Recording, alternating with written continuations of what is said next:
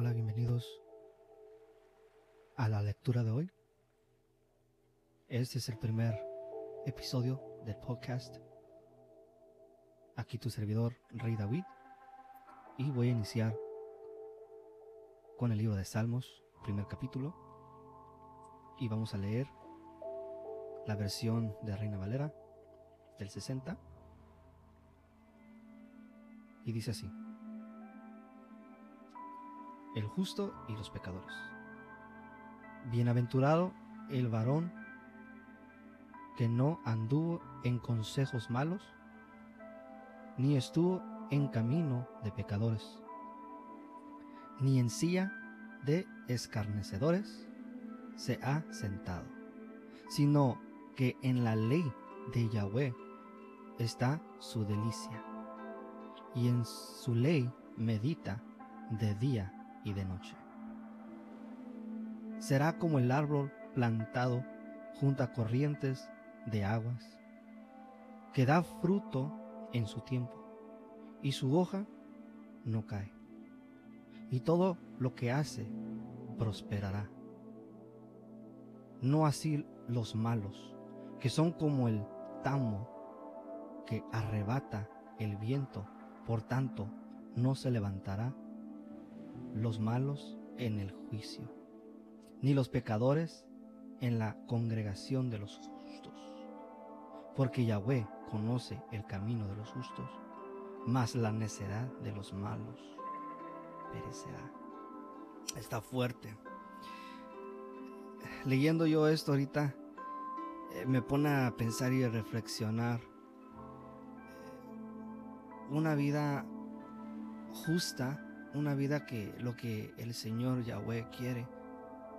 Y una vida que muchos eh, viven. Y tristemente muchos que están en la misma fe desean vivir, desean vivir en los caminos del pecado, que desean vivir como el mundo vive. Y hacen excusas para poder vivir en esa área para poder andar haciendo lo que el mundo hace. Y me pone a pensar y reflexionar lo que ahorita estamos viviendo. Y lo que estamos viviendo es es muy muy difícil para varias personas de entender y comprender que ahorita lo que está pasando es de que se está acercando el día de la venida de Dios. Porque Yeshua lo dijo, que en los tiempos venideros vendrás estas cosas y esto serán las señales. Y estamos viendo las señales poco a poco. Y sabemos que se está acercando cada día más. Eh, tengo otra versión y me gustaría leer de nuevo el libro de Salmos capítulo 1, pero en la versión que dice traducción en lengua actual. Yahweh bendice a quienes no siguen malos consejos, ni andan en malas compañías, ni se juntan con los que se burlan de Dios.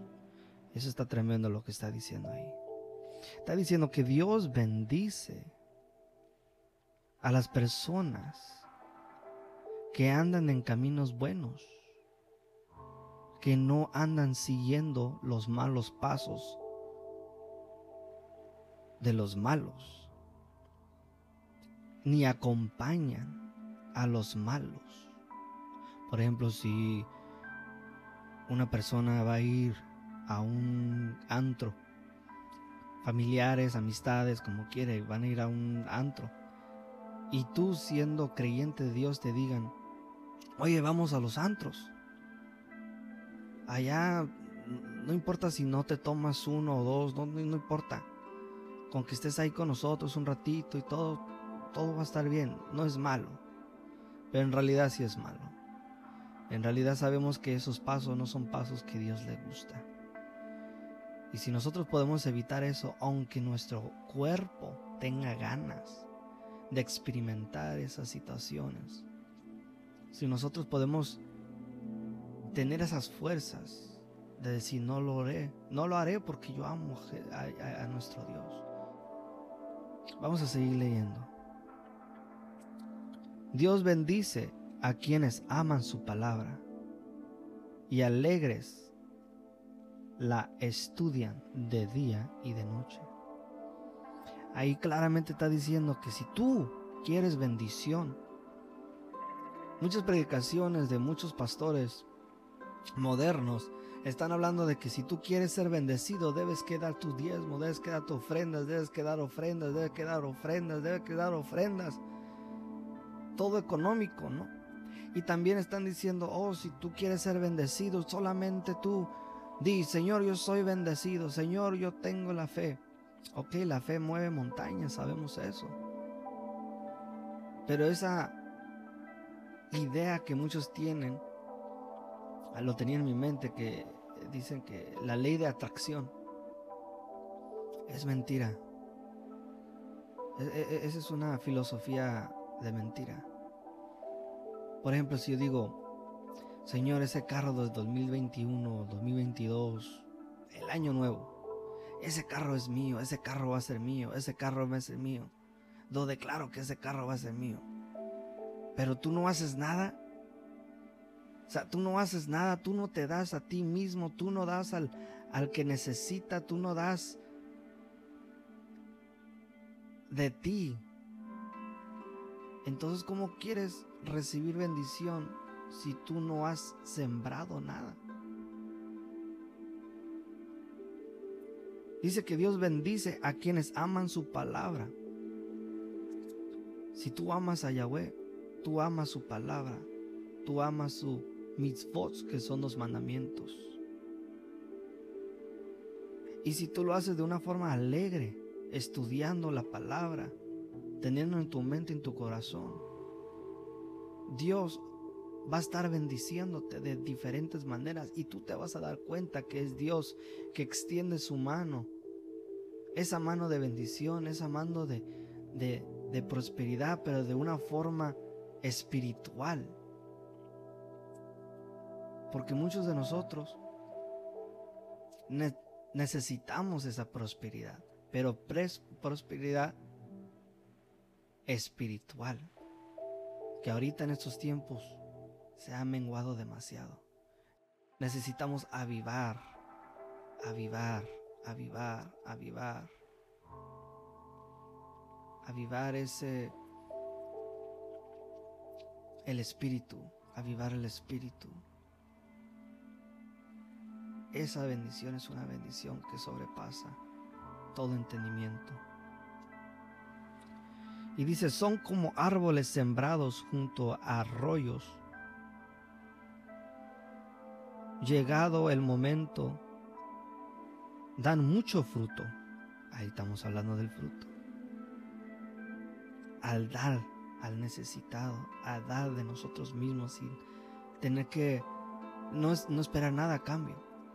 Y por esa manera es cuando Dios comienza a bendecir porque está viendo los frutos. Los frutos Y dice que no se marchita sus hojas. Dice, todo lo que hacen les sale bien. Amén. Y dice que con los malvados no pasa lo mismo. Son como el polvo que se lleva el viento. En el libro de Eclesiastes habla de vanidad de vanidades. Que todo es vanidad. Y la palabra hebrea en la traducción correcta, no se trata tanto de vanidad, sino se trata que todo lo que haces,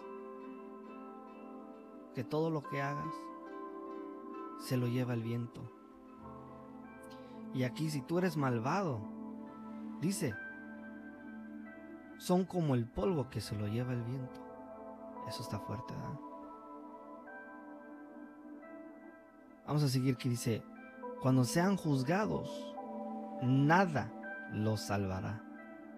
Esos pecadores no tendrán parte. en la reunión de los buenos, congregación de los buenos. Estamos hablando cuando todos seamos juzgados. Todos que están en el libro de la vida, escritos en el libro de la vida. Vamos a reunirnos juntamente con todos aquellos que están escritos en el libro de la vida y los llaman buenos, justos en esa congregación. Amén.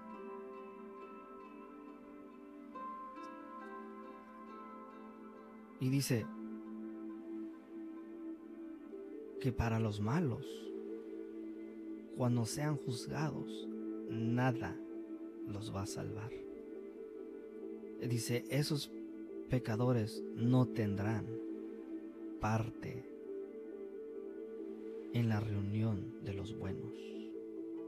Eso es muy fuerte. Ya por último dice, en verdad, Dios cuida a los buenos, pero los malos o malvados se encaminan al fracaso. Ay, eso está fuerte también.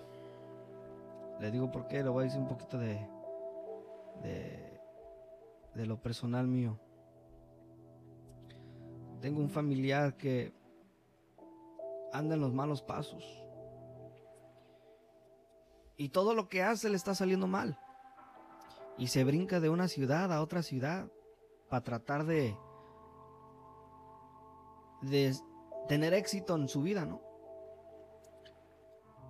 ¿Y qué pasa? Nada. No pueden.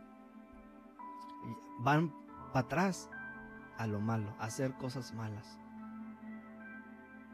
A lo malvado, a sus costumbres, a lo que le, el cuerpo pide.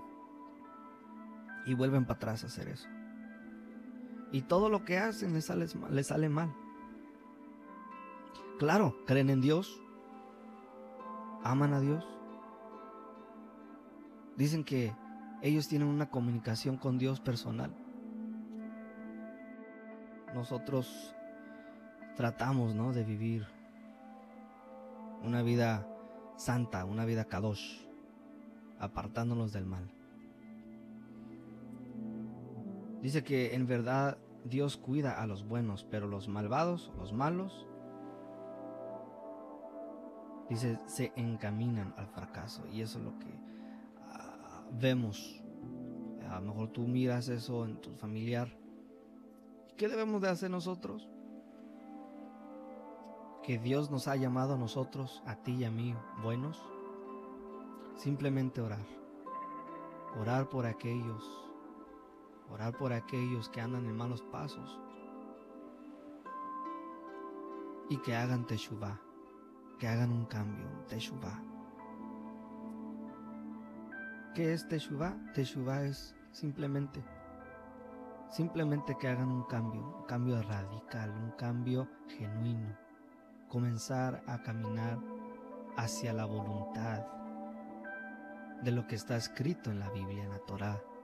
Estamos hablando de los misbots, que es mandamientos, y no solamente los diez mandamientos, los mandamientos que están en el Pentateuco,